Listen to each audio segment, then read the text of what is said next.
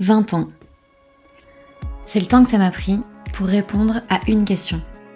Comment je peux faire avec mon diabète de type 1 pour stabiliser mes glycémies et en même temps avoir la vie que j'ai envie d'avoir? Dans ce podcast, j'invite d'autres diabétiques de type 1. Je donne la parole à ceux qui nous entourent, ceux qui étudient le diabète ou qui le soignent. On partage nos expériences bien sûr, mais aussi des infos et des conseils pour vous aider à mieux comprendre, mieux gérer et mieux vivre le diabète.